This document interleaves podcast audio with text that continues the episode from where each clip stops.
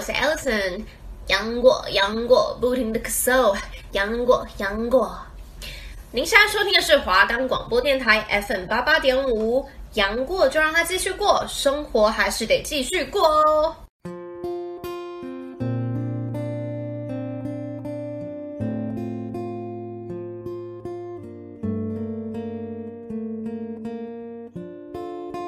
各位听众朋友们，大家晚安，我是主持人 Amber，我是主持人 Lucy。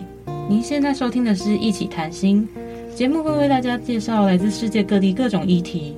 我们会从介绍议题，跟听众们分享这次介绍的议题所带来的事件以及影响。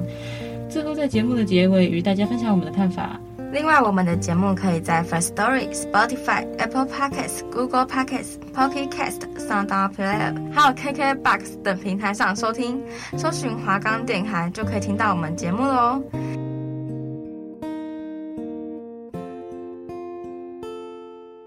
Hello，欢迎收听今天的一起谈心，我是主持人 Lucy，我是主持人 Amber。我们今天要跟大家分享的议题是永续发展。那我们谈到永续发展嘛，就会想到绿色能源，然后永续发展跟绿色能源已经变成现在这个社会的热门话题了。永续发展的定义呢，现在跟大家解释一下，永续发展指的是满足当前世代需求的同时，不满足下一代满足其需求的能力，不损害下一代满足其需求的能力。好，是这个意思是什么？雅涵，请解释一下。就是我们要满足我们现在人想要的一些需求。但是我们在满足这些需求的同时，我们不能损害到下一代，他们可能也会用到这些东西的需求。哦，就是说，就是可能我现在现在我想要吃肉，所以我就暴吃，一直疯狂吃，然后地球就毁了，然后我的小孩那一代他们就吃不到，他们可能就没有肉可以吃。哦，了解。所以我们要在运用这些这些能源吗，就是现现有现有的东西，然后可以运用，但是不要用太多。那就是为了实现这个目标呢，就是绿色能源就是一个非常重要的东西。然后绿色能源呢，可以用在降低温室气体的排放、减少能源的消耗、保护环境和生态等，对实现永续发展是有非常重要的意义的。我们全球的永续发展啊，目前呢到二零一五年是来到了新的里程碑。永续发展为台湾所重视的核心价值之一。为了追求台湾积极迈向永续发展，并回应全球永续发展行动与国际接轨，同时兼顾在地化的发展需求，台湾在西元二零一六年启动研定台湾永续发展目标作业。行政院国家永续发展委员会（简称永续会）在西元二零一六年第二十九次委员会议决议参考 SDGs 研定台湾永续发展目标。目前，台湾永续发展目标。共计有十八项核心目标，一百四十三项具体目标及三百三十六项对应指标。联合国在二零二零年针对经济社会及环境保护的情况，定下十七项永续发展目标，简称为 SDGs。这些也作为企业发展的永续指引，帮助企业可以知道哪些项目是可以达到永续发展的大目标，一同为人类社会尽一份心力。SDGs 有十七项目标。分别是终结贫穷、消除饥饿、健康与福祉、优质教育、性别平权、净水及卫生、可负担的洁净能源、合适的工作及经济成长、工业化创新及基础建设、减少不平等、永续城乡、责任消费及生产、气候行动、保育海洋生态、保育陆域生态、和平正义及政权制度、多元伙伴关系。那我们提到永续嘛，通常大家直觉联想到会是环境与生态的保护和共存，但实际上永续发展提倡的概念，其实跟我们的生活非常的密切相连。我们可以透过减少食物浪费这样的小行动，甚至我们关怀弱势族群，积极展现永续精神，对全球永续发展持续贡献心力。呃，永续发展演进的过程，我们可以分成三个阶段。第一个阶段，环境保护。第二个是经济发展，第三个就是永续发展。那实现永续发展的策略和方法，包括社会环境、经济和文化这些众多方面的整合。其中，绿色能源是实现永续发展的重要手段之一。绿色能源呢，它是指对环境友好，而且它可以持续的能源，包含我们最常听见的太阳能、风能、水力、生质能等。近年来，绿色能源为了得到政府跟社会的重视，并且在全球范围内取得显著的发展，政府透过策略和法规以及财政支持的手段，鼓励企业和民众使用绿色能源。在未来，绿色能源的发展也会变成全球能源转型的重要趋势。也是实现永续发展的关键因素。那绿色能源的发展跟策略有包含了政府策略、技术研发和市场发展等方面。目前关于政策方面，目前全球的绿色能源发展逐渐成熟，特别是太阳能跟风能的成本逐渐下降，进而导致它的使用率也逐渐提高。同时，多个国家和地区也相继出了关于绿色能源的政策，例如中国的“十三五”规划和绿色能源储能等专项，以支持推动绿色能源的发展。政府可以透过制定相关的法规啊和政策，去鼓励企业和民众多多使用绿色能源。同时，政府也可以提供财政支持和税收减免的措施，鼓励绿色能源产业的发展。技术研发是实现绿色能源发展的关键，可以通过加强技术研发，提高绿色能源的水平。市场发展呢，可以促进绿色能源的应用以及普及，通过市场化的手段推动绿色能源产业的发展。那我们现在跟大家介绍一下绿色能源的应用和技术。绿色能源应用技术包含太阳能、风能、水力、生质能等多种形式。而太阳能技术呢，是现在目前我们很常见的，通过太阳能电池板将太阳能转换为电能。在台湾很多地方都有太阳能发电厂，或者是屋顶太阳能发电系统。在桃园、台中、彰化、云林、嘉义、台南、高雄及屏东各地，也有设太阳能电光厂，并且持续开发陆域及台湾各地太阳能光电厂的计划。Lucy，你在哪里看过就是太阳能板的发电？其实我们学校就有装哎，就是。还蛮多栋建筑物的那个顶上都有太阳能板，因为我们学校其实在在山上嘛，我们文化很多时候都是有太阳，然后就是也没有什么东西遮挡，因为我们上面就是我们就是山 这样子，所以基本上我们应该使用太阳能应该是非常适合的。但风力，风力我们学校好像没有，风力好像比较少，风力风力都在离岸，都是海，对啊，都在海边。太阳能，我我记得我之前高中的时候，我们学校有哦，我们学校也有。然后每次看 往窗户外面看，嗯，都是看到太阳能板，就一排排一排黑色的，对对对。我们学校也有，因为我们之前教室在五楼，然后五楼是最高层，所以你往右上方一看，就是从窗户看出去。嗯、我家也有放一个，因为我们家有外面有一个小吊灯，嗯，然后我哥就是用太阳能板，然后储存它的电，然后那个小吊灯晚上就会自己发亮。哦，我想起来，我家也有，我家也有类似的东西，嗯、就是我家。我家顶楼就是晒衣服的地方，那个晚上没有灯的时候，它自己会亮。那是我阿伯装的哦，是一个非常很会用科技的人。对，所以太阳能其实在我们生活中非常常见啦。对啊，因为而且想，毕竟就是到处都有太阳嘛，所以它其实是应该算是一个易取得的资源，非常容易取得的。嗯，那我们刚刚有提到。就是我们还有风能的技术，那风能技术呢，它是利用风力驱动风车发电，它也是另外一种广泛使用的绿色能源技术。台湾拥有非常丰富的风力资源，在很多地方都可以进行风力发电，例如苗栗通霄的风力发电厂、彰化福兴、云林西螺麦寮台西风力发电厂、金门风力发电厂。让我想到我之前过年的时候。去那个彰化王宫的海边，嗯，然后那边就有很多这种风扇，有那超巨大白风扇，超大，然后对，那风扇超大，然后嗯，我妈还在那边拍照，嗯，然后拍照那个画面是不能看的，直接这样一直吹来吹去，你的脸就被盖住了。嗯，我这边有查到几个就是风力发电的 IG 网美景点，第一个就是那个后龙的好望角，那边好像也有火车，就是有些人会来这边拍火车，然后。也会有家摊贩去摆摊，然后那边就有一个很多个大电风扇这样，还有一个是王宫风力发电。我过年时候去那边，对，就是刚刚雅涵去的那个地方，然后他他有那种打蛋机，很像打蛋机的风车这样子。嗯、你那时候有看到吗？那时候好像就是看到，就是一般那种风力发电厂那个，也就是说三片叶子的那个。对对对，我一般都看到。它那边有那种像打蛋机的一根一根的那种，像好酷哦。对啊，应该我应该是去另外一边。然后在桃园的观音桥罗沙那边也有风车，然后可是它它不是盖在海上的，它是盖在沙丘上的，就是那边没有长什么草这样子，然后就有一种末日的美丽这样。太阳照下来，然后这样拍照很漂亮。嗯，对。然后还有一个张滨工业区的肉粽角海岸，那边除了就是可以看那个大风车之外，还可以看一些候鸟。然后那边还有什么，还有一些招潮蟹之类的，还有海边这样子。那我之前看的小说，啊、然后那边写成鬼片啊？你说场景就在肉粽角是不是？对对对，还是在肉粽角。它是一部。我觉得后面是很温馨呐、啊，但是前面就有点恐怖。你倒是说那是哪一本呢？我忘记了啦。哦，你不记得？啊，我想起来了，是我国小老师写的《分享爱的月光宝盒》吧？我记得是这个。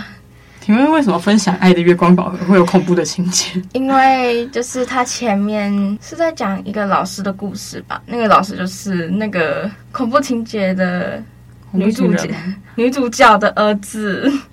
没有，那是他妈妈的故事哦。他妈妈是在那边过世的哦，难怪他会把它写。那我们就继续，我们回到我们刚刚讲的。那我们来继续分享别的绿能发电方式。水力发电呢，是利用水力把它转换成电能的一种方式。然后呢，水力发电呢，就是如其名，它只能在水边或者是有水的地方来实行。像我们的日月潭就有在做水力发电。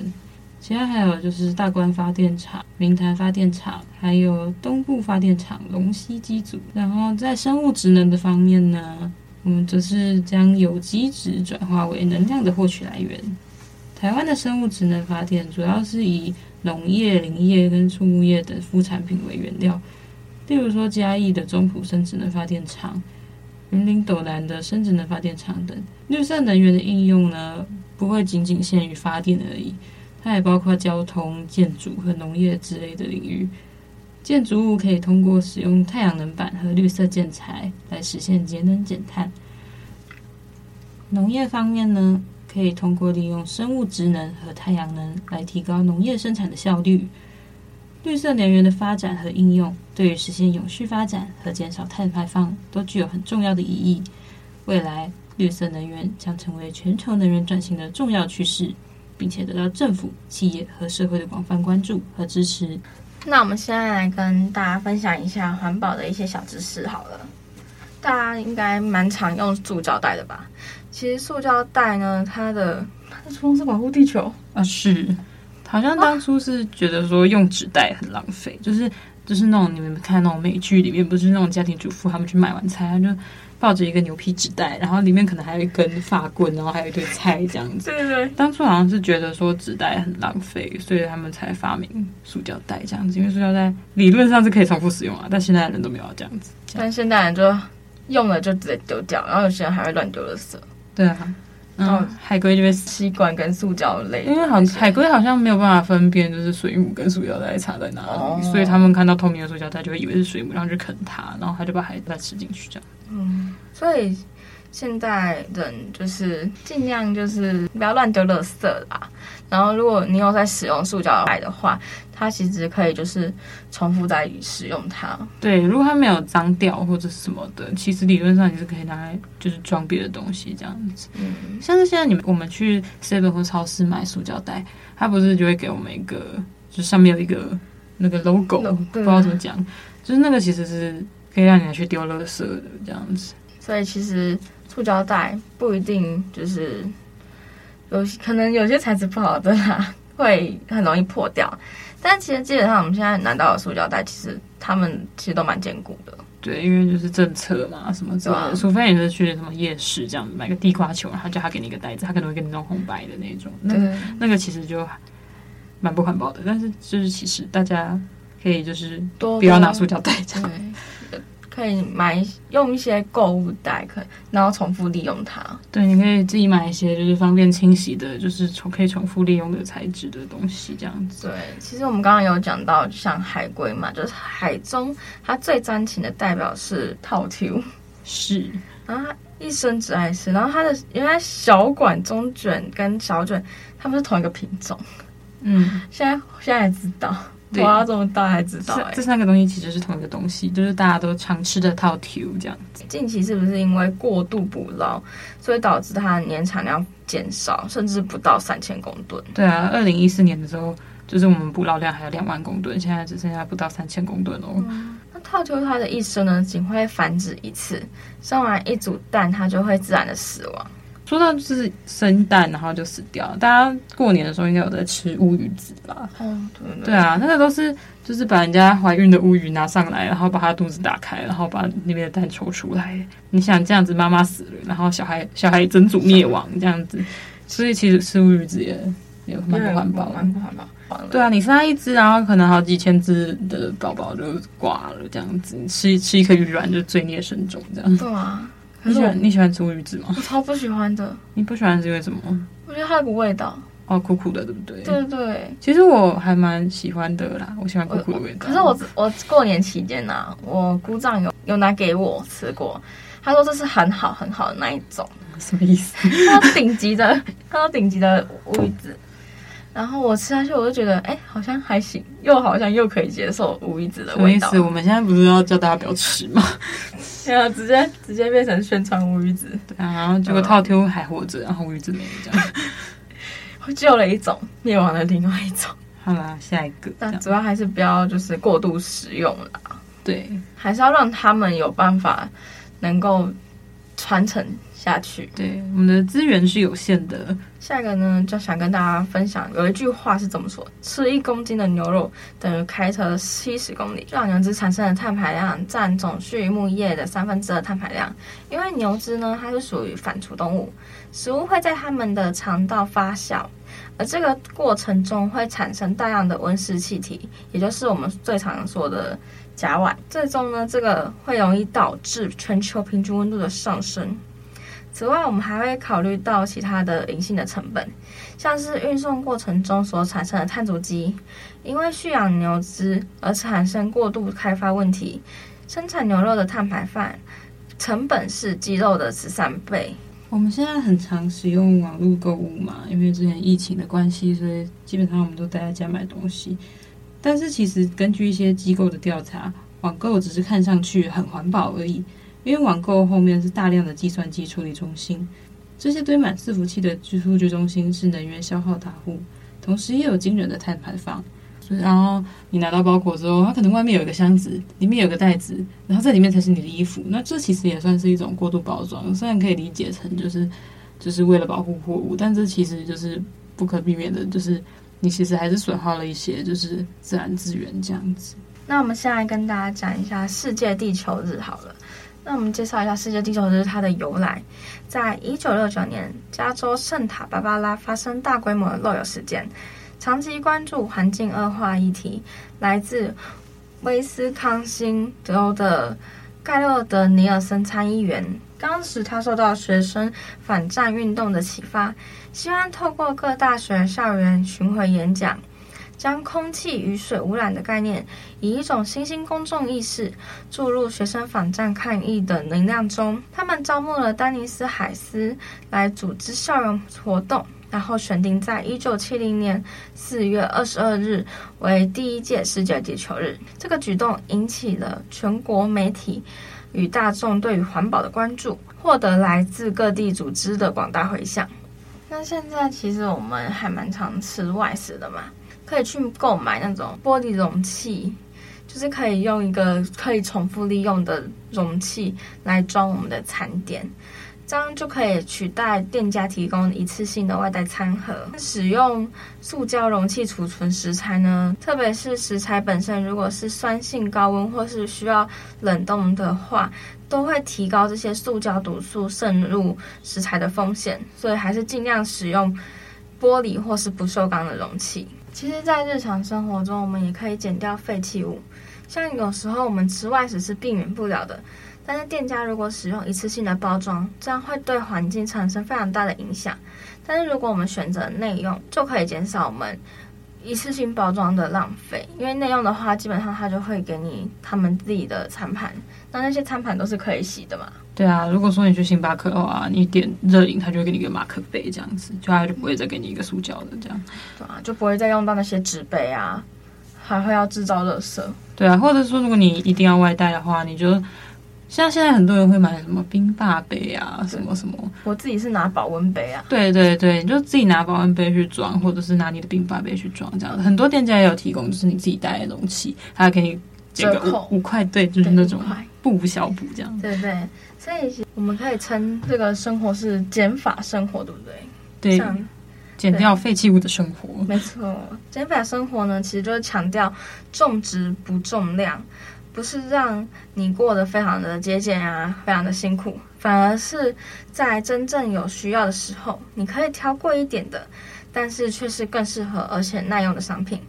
虽然便宜的商品坏了不会心疼，过季的就直接丢弃，再换上一季的新品。再换过季了就直接丢弃，再换上新一季流行的产品。但是长这样长期下来，平均每日的花费却会比使用一个贵一点但很耐用的产品还要高。减掉了物欲，提升了生活品质。在每次消费的时候，先问问自己，到底是是需要还是你想要的？对啊，我自己啦，我自己买衣服的时候，我会尽量避免买那种。太花巧或太有或有太多图案的，因为我觉得那些人会看你，所以说我其实个人比较偏好就是买品质好一点的素的衣服，这样子，像是素的大学 T、素的素的 T 恤这样子。我也是，我喜欢那种，因为可可能个人吧，我自己本来就是很比较喜欢上面可能就是小字母的，嗯，小的 logo 的那种。不会像是有的路上就是一个 Nike，反正有什么珍珠在上面，我真的不行哎。嗯，对，我觉得那个都会腻这样。对，而且其实说真的，太累赘。嗯，有一点。那其实我们讲完了，我们今天所谈到的议题，基本上我们想跟大家分享的，就基本上也分享完了。那我们现在来听一下歌好了。嗯。OK，我们今天想跟大家分享的是来自伍佰 and China Blue 所演唱的《台湾制造》。那么，伍佰《台湾制造》这首歌呢，在二零二一年的时候被 KKBOX 选为环境保护金曲，因为他在讲台湾制造嘛，就是我们出门在外、交通移动、回家休息，都需要高品质、可靠的基础建设。伍佰的《台湾制造》可以唱出全球分工。以及多元族群人才来台，一起创造有韧性的台湾制造创新建设。那我们就来听这首《台湾制造》吧。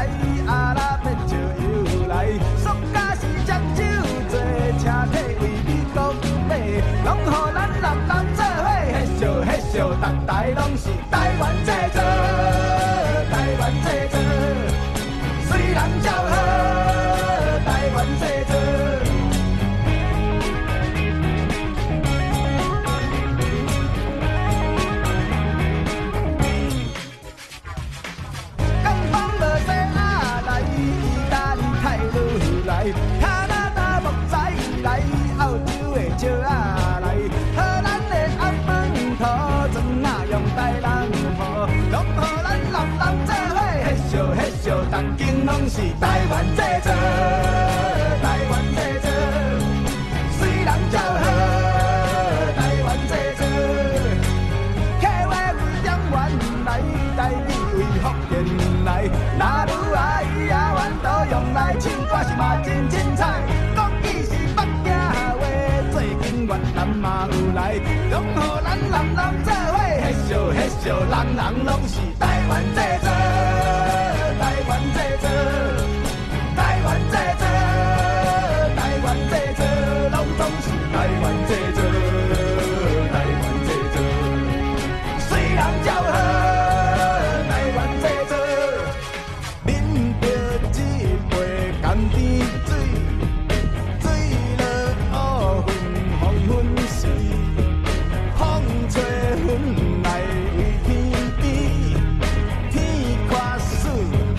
moi.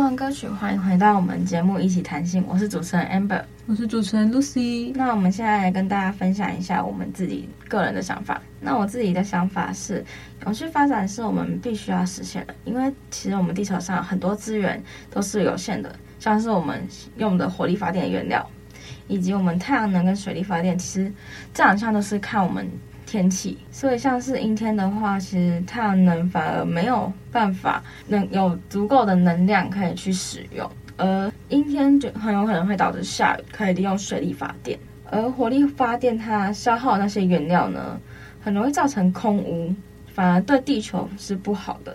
所以我个人觉得，永续发展很重要，但是如果可以用天然的方式，让这些能源可以继续的被使用，这样永续发展它才可以发挥到最大的效益。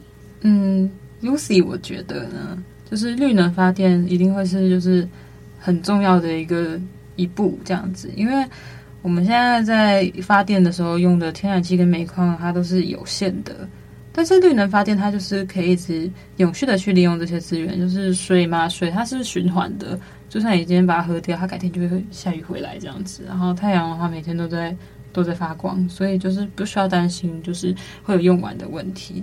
当然我们都知道，就是绿能发电它可能就是没有就是直接烧东西发电，它的发电效率还要高。但是为了我们的环境永续呢，我们还是需要去做这些东西这样子。但是，但是可能就是要多做一点这样。所以，但希望大家在听完我们的节目之后，可以一起响应，在生活中做环保，就是你省水省电，其实也在帮自己省钱哦。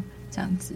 那我们这期的节目就到这里喽，感谢大家的收听，这里是华冈广播电台 FM 八八点五，一起谈心的节目现场，我是主持人 Amber，我是主持人 Lucy，我们下礼拜见，各位听众朋友们，大家拜拜，拜拜。